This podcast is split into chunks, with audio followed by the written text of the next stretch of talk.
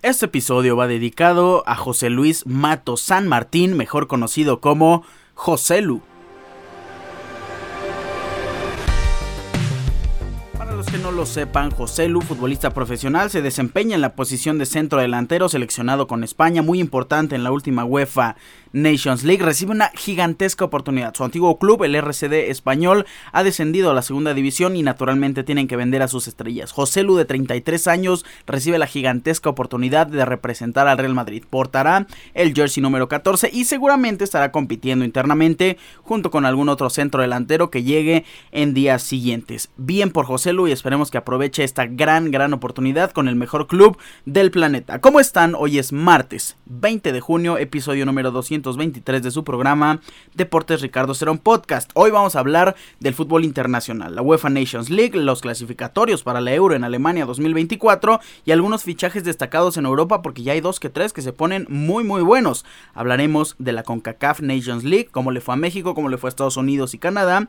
Hablaremos de la selección mexicana también, el cambio que está generando Juan Carlos La Bomba Rodríguez. Hablaremos de la Fórmula 1 porque tenemos el resumen del GP de Canadá 2023, medio apagado, pero hay varios datos interesantes que comentar y con eso cerraremos este episodio número 223. Comenzamos.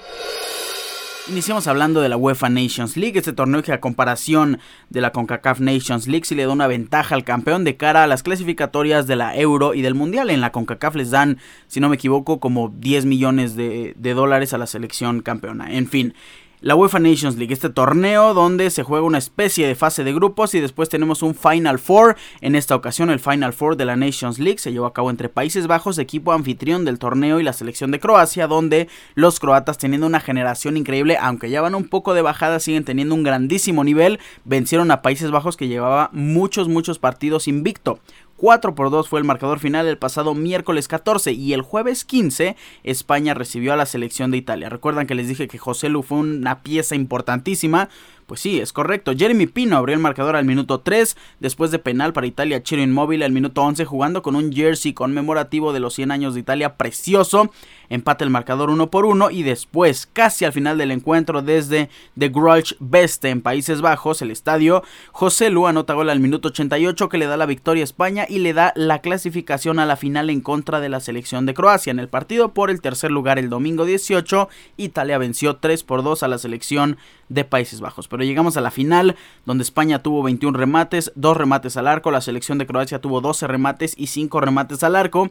Un partido muy muy trabado en el medio campo, la posesión lo dice todo, 55% para la selección española y 45% para la selección de Croacia. El resultado final, en el tiempo regular obviamente y tras los eh, agregados, fueron 0-0, un resultado apagado, triste y nos fuimos a la tanda de penales. ¿Quién abrió el marcador? Nikola Blasic por parte de Croacia, después viene precisamente el mencionado y dedicado el episodio del día de hoy, José Luque también anota su penal, viene Marcelo Brozovic para poner el 2 por 1 para la selección de Croacia, Rodri empata el marcador en penales, Luka Modric pone el 3 por 2 para Croacia, pero Merino empata 3 por 3 y ¿quién viene a fallar? Mayer Marco Asensio cobra y pone a los españoles en ventaja. Iván Perisic anota, pero Aymeric Laporte falla y ahí empatan las cosas. 4 por 4 viene el sexto penal. Lo cobra Petkovic, erra y después viene el lateral derecho del Real Madrid, Dani Carvajal, para acertar y darle esta victoria y campeonato de la Liga de Naciones de la UEFA a la selección española. En otros partidos y el clasificatorio para la Euro, ¿cómo están los grupos? Y aquí se los vamos a comentar. En este segundo está jugando Bulgaria en contra de Serbia, Islandia recibiendo a la selección de Portugal, Noruega en contra de Chipre, Bulgaria-Serbia 0-0, ya está a punto de terminar el primer tiempo, mismo caso que el Islandia-Portugal, y Noruega va venciendo 1 por 0 a la selección de Chipre. Ok, jornada número 4 de 10. En el grupo A, Escocia tiene 3 partidos jugados, 9 puntos. Georgia tiene 2 jugados, 4 puntos. Noruega tiene 4 jugados hasta el momento y si gana llegaría a 4 puntos. La selección española solo tiene 2 partidos disputados con 3 puntos y Chipre 3 partidos, tres derrotas. Recordemos que clasifican solo los dos mejores de cada grupo. En el grupo B, Francia tiene cuatro partidos y 12 puntos, todos ganados. Grecia tres partidos y 6 puntos. Irlanda tiene tres partidos, 3 puntos también. Países Bajos tiene dos partidos y 3 puntos. Gibraltar cuatro partidos y 0 puntos. En el grupo C, Inglaterra está a la cabeza, Ucrania está en segundo lugar. Italia, que tiene un partido menos que Ucrania y dos que Inglaterra, tiene tan solo 3 puntos, uno ganado y uno perdido. Macedonia en cuarto lugar con 3 puntos y Malta con 0 obviamente. Turquía En el grupo número D tiene 4 partidos, 9 puntos. Armenia está en segundo lugar sorpresivamente con 3 partidos y 6 puntos. Croacia tiene 2 encuentros, 4 puntos, mismos que Gales y Letonia en quinto lugar con 0 puntos. En el grupo E, la República Checa es líder, Polonia segundo lugar con 6 puntos, mismos que Albania en tercero, aunque se acaba de actualizar en este segundo el encuentro entre Albania e Islas Feroe, empatan uno por uno, terminaría, si así termina el encuentro, estaría Albania con 4 puntos, Islas Feroe con 2 y Moldavia con 2 puntos. En el grupo F, Austria es líder, Bélgica segundo, Suecia tercero, Estonia cuarto, Azerbaiyán quinto, grupo G, Serbia tiene 7 puntos mismos que Hungría, Montenegro tiene 4, Bulgaria tiene 2, Lituania tiene 1.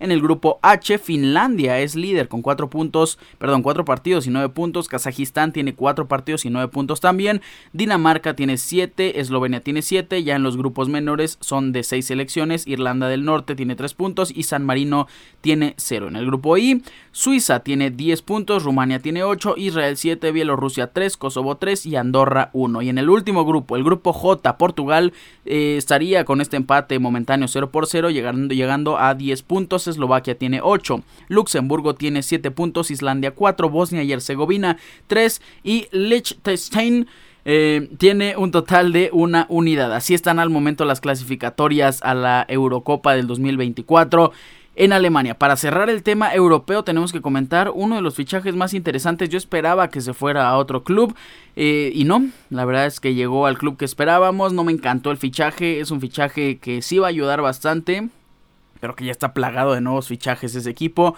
Ustedes saben a quién me refiero. Hablo del Chelsea y su reciente fichaje de Christopher Nkunku, jugador de 25 años y la reciente estrella y una de las joyas del RB Leipzig. Tiene un valor en el mercado de 80 millones y llega por 60 en total. Es un jugador bastante atractivo. Si nos vamos a números y a antecedentes de Chelsea, no es el jugador más caro, pero ni de cerca. Es el noveno jugador más caro o comprado más caro en la historia de Chelsea.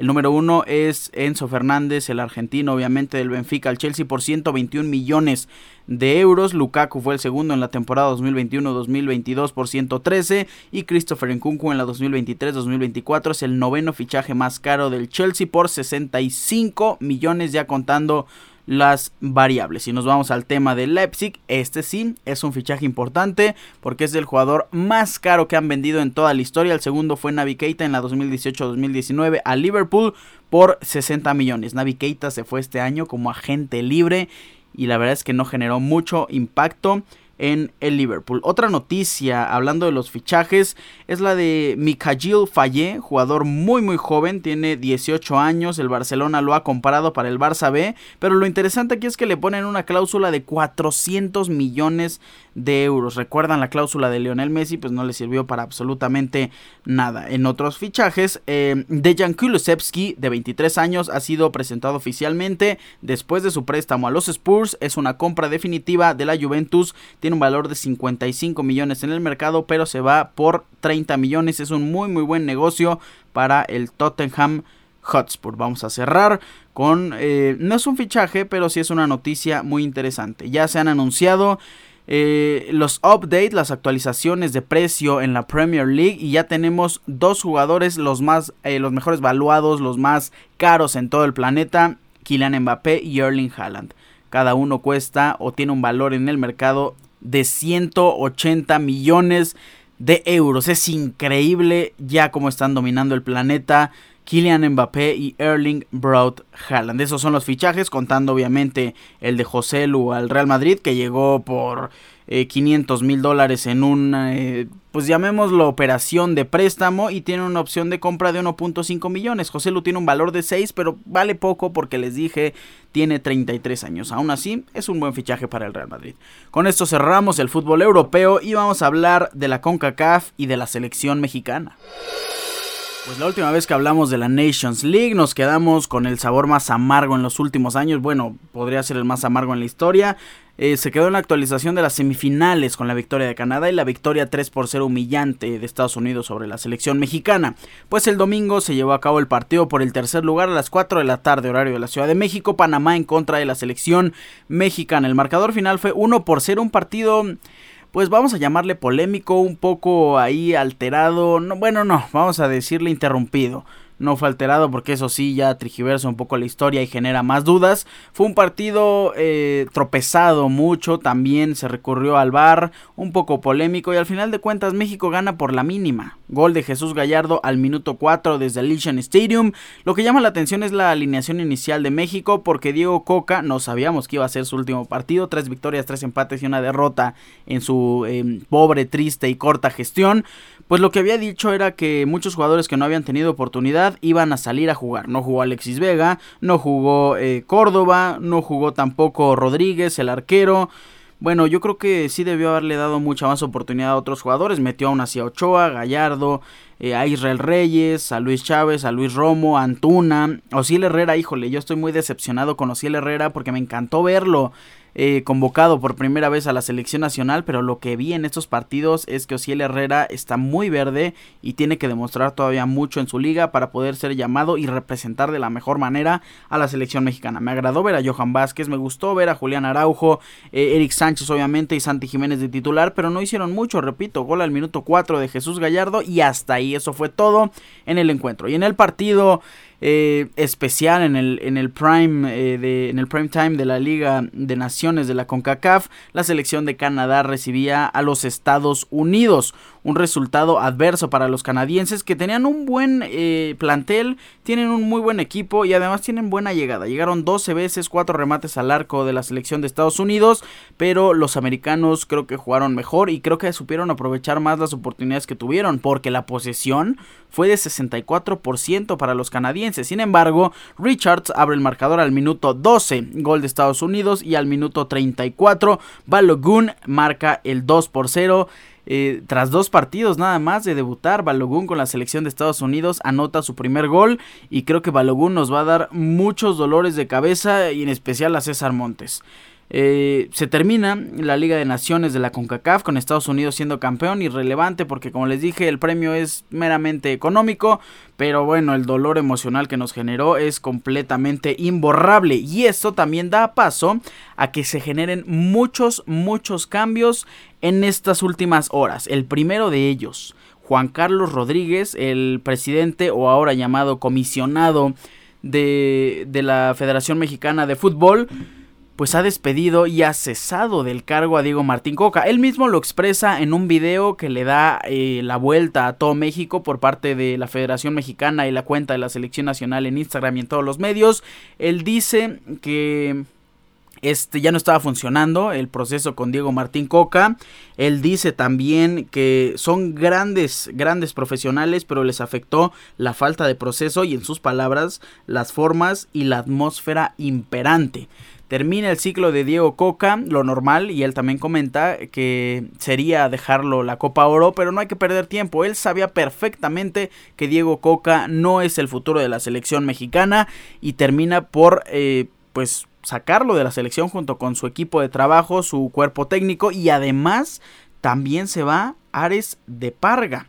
Así que empieza a haber un esquema un poquito más organizado a mi forma de ver. Vamos a recordarlo y es lo que les dije en el episodio pasado. Llega la bomba, pero ya estaba Ares de Parga, ya estaba Coca y después llega el director de selecciones nacionales Julio Davino. Entonces los cargos no van de manera jerárquica. Ahora, la bomba Rodríguez, Juan Carlos Rodríguez, eh, el presidente o el comisionado, ya está en plenas facultades de elegir a su director de selecciones nacionales, que, que bueno, ya, yo creo que él sí lo eligió, ¿no? Junto con Andrés Lilini. Y ahora tiene la oportunidad de elegir al otro director de todas las elecciones y también tiene la oportunidad de elegir a un nuevo director técnico. Él promete cambio, él promete que la selección mexicana va a regresar para representar de la mejor manera. En sus palabras también dedicándole un mensaje a los dueños de los equipos que fueron los que lo terminaron por elegir pues que tienen una gran inversión, una gran inversión, un buen entusiasmo con el fútbol mexicano, pero que eso ya no es suficiente y que ahora el fútbol no solo es un negocio, es un patrimonio y que va a regresar a representar como se debe a la selección mexicana. Son voces eh, pues interesantes, son palabras fuertes, pero creo que abre una pequeña brecha y un pequeño hilo de esperanza para que la selección mexicana vaya regresando a un buen camino de la mano de Juan Carlos Rodríguez. Pero ¿quién es Juan Carlos Rodríguez? Bueno, ustedes conocen TUDN, la cadena deportiva de televisión en conjunto entre Televisa y Univisión Deportes. Bueno, ¿quién creen que fue el creador o el máximo artífice para conseguir esto? Pues claro, fue Juan Carlos Rabomba Rodríguez. Sabe de negocios, sabe cómo mover personas, sabe cómo mover empresas. Él fue el creador inicialmente de TDN, Televisa Deportes Network, y después hace esta alianza.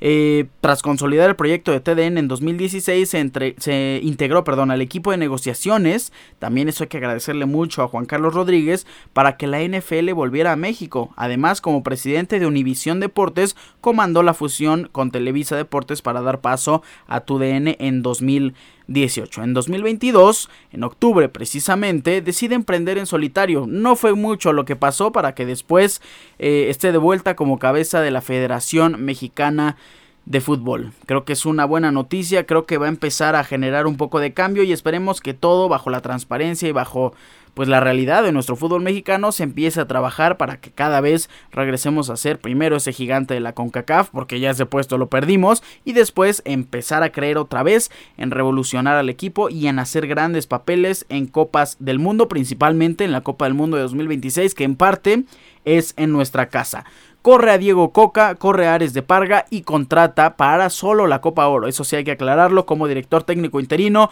a Jimmy Lozano. Recordemos que Jimmy Lozano tiene una medalla de bronce en Juegos Olímpicos. Jimmy Lozano creo que tiene buenas credenciales. Creo que por lo menos el día de hoy yo no elegiría a Jimmy Lozano como el director técnico oficial de cara al Mundial del 2026, pero creo que es una buena prueba y creo que es un buen momento para poner en orden a los jugadores de la selección mexicana. Jimmy Lozano es alguien que conoce a la selección, es alguien que ama a México, que ama al fútbol mexicano y que, está dispuesto a dar su trabajo para el mejor resultado de la selección mexicana en la siguiente Copa Oro. Bien por Jimmy Lozano y esperemos que la selección mexicana le vaya bien y genere un cambio inicialmente y a corto plazo en esta Copa Oro 2023. Con esto cerramos el tema de la selección mexicana. Estamos terminando también el episodio muy cortito el día de hoy y nos vamos a la sección de Fórmula 1.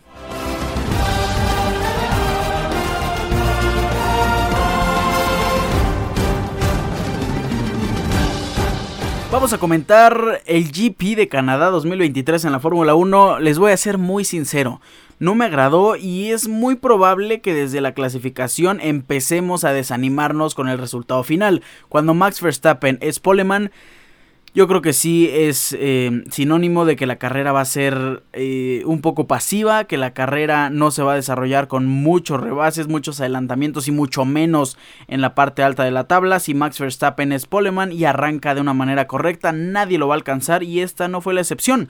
Max Verstappen, poleman en la clasificación, una clasificación marcada por la lluvia. De hecho, eh, eso da paso a que Checo Pérez pues inicie en una posición muy baja, en la posición número 12, que cuando Max Verstappen está en 12 y Checo en primero, tenemos mucho miedo de que nos vaya a alcanzar y que vaya a ganar la carrera y cuando es eh, viceversa, pues Checo Pérez la verdad es que no responde de una manera correcta. Si Max Verstappen es un piloto espectacular y tiene algo muy muy especial durante cada carrera y no hay duda de que si le va de una manera correcta puede ser ganador de todos los GPs saliendo desde el cajón número 20. En la clasificación nos ilusionó mucho el segundo lugar. Nico Hülkenberg terminó en la segunda posición. Después lo penalizaron y salió más abajo, salió hasta la quinta fila, lo penalizaron con cinco puestos. Fernando Alonso salió en segundo, no le generó ninguna incomodidad a Max Verstappen y lo único que fue relativamente interesante de la carrera de Canadá fue el primer safety car por el abandono de Logan Sargent.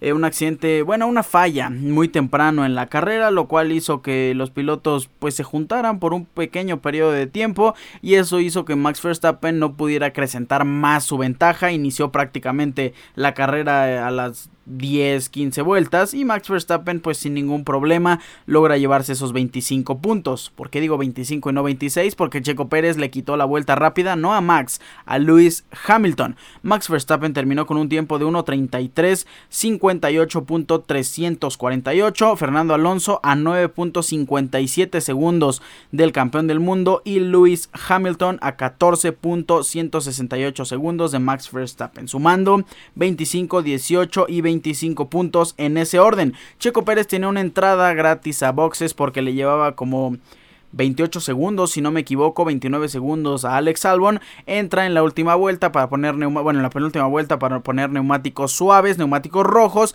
y da la vuelta rápida sin problema alguno, destrozando el tiempo anterior como por un segundo, 1.2 y Checo Pérez se lleva ese puntito extra, suma un total de 9 puntos quedando en la sexta posición. La verdad es que fue una posición bastante, bastante baja. Y la noticia más interesante de este GP de Canadá 2023 fue que tuvimos a los únicos campeones del mundo en el podio en Canadá 2023, Max Verstappen, Fernando Alonso y Lewis Hamilton. En el podio vimos en la foto, sumaban 11 campeonatos, 176 victorias en Fórmula 1, pero no solo eso, con esta victoria Max Verstappen iguala las 41 victorias en Fórmula 1 de Ayrton Senna y Max Verstappen logra eh, hacer que Red Bull llegue a las 100 victorias en toda su historia. Red Bull es un equipo muy histórico, es un equipo bastante, bastante eh, importante en la parrilla de Fórmula 1 y creo que de cara al futuro puede ser uno de los equipos más imponentes y uno de los equipos que marquen época. Max Verstappen llega a 41 victorias, Sebastian Vettel tuvo un total de 38 victorias, Daniel Ricciardo tuvo 7 victorias, Mark Webber, un total de 9 eh, victorias para Red Bull y nuestro mexicano Checo Pérez con su primera victoria en Azerbaiyán, después en Mónaco 2022, Singapur 2022, Arabia Saudita en 2023 y la más reciente Azerbaiyán 2023 es el piloto que ha aportado 5 victorias para la historia, para las 100 victorias de Red Bull. Con esto pues sí llegan a un número bastante importante. Red Bull es una escudería que atrae muchísimo. Yo creo que al día de hoy es la escudería más popular y que ha juntado más fans en los últimos años, en los últimos dos o tres, porque antes de eso Mercedes, híjole, en su apogeo y con sus ocho campeonatos del mundo. El siguiente GP no será esta semana, es en la semana del 30 eh, de junio al 2 de julio, así que tenemos una semanita de descanso, pero nos espera el GP de Austria 2023 y la ronda número 10 de la Fórmula 1. Max Verstappen seguirá eh, siendo un piloto invicto en podios, un piloto que está dominando completamente la parrilla. ¿Podrá alguien quitarle la victoria? Checo podrá regresar a los podios porque ya se le está alejando muchísimo, muchísimo Max Verstappen. Vamos a cerrar esta sección comentando la tabla de posiciones tras el último GP de Canadá 2023. Iniciemos en esta ocasión no vamos a hablar de los standings en, bueno, no vamos a iniciar con los standings en los pilotos, vamos a iniciar con los constructores.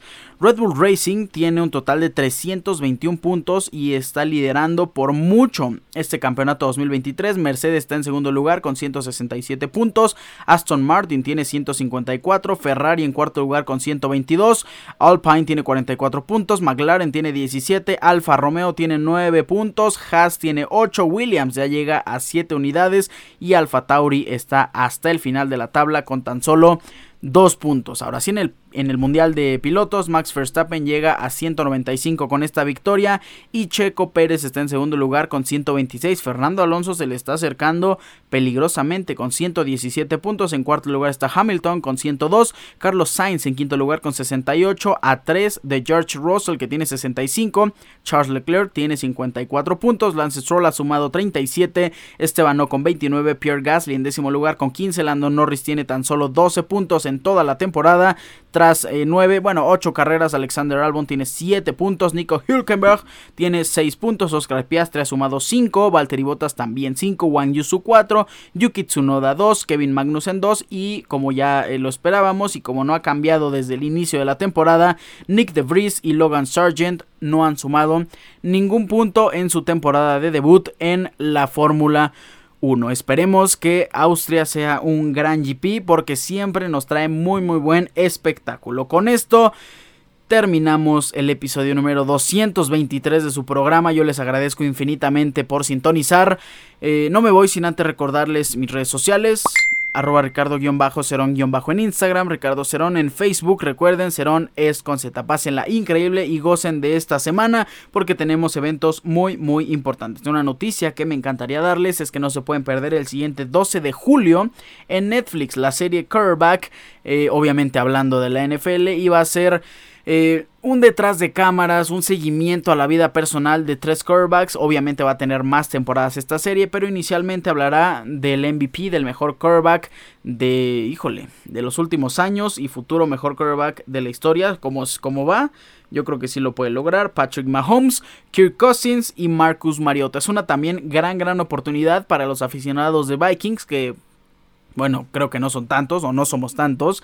Eh, podríamos generar un poco de empatía con Kirk Cousins y quererlo un poco más, porque la verdad, en lo personal, no me encantaría verlo en esta temporada como quarterback de mis Minnesota Vikings, es lo que va a pasar y no me agrada tanto, pero el futuro es un poco prometedor ya sin Kirk Cousins. Y Marcus Mariota, bueno, quarterback ex de, de Falcons, vamos a ver eh, qué narra su vida y qué temas interesantes eh, nos puede compartir. Recordemos, inicia el 12 de julio en Netflix. Ahora sí, vámonos. Ah, cierto, hoy también es Día de la Bandera en Argentina, sin duda una bandera que representa al fútbol. Yo creo que si eh, a cualquier persona amante del fútbol les pregunta sobre qué nación y qué bandera representa más a este deporte, sin duda alguna es la bandera de Argentina. Con esto cerramos el episodio número 223, me despido con un fuerte abrazo, bye.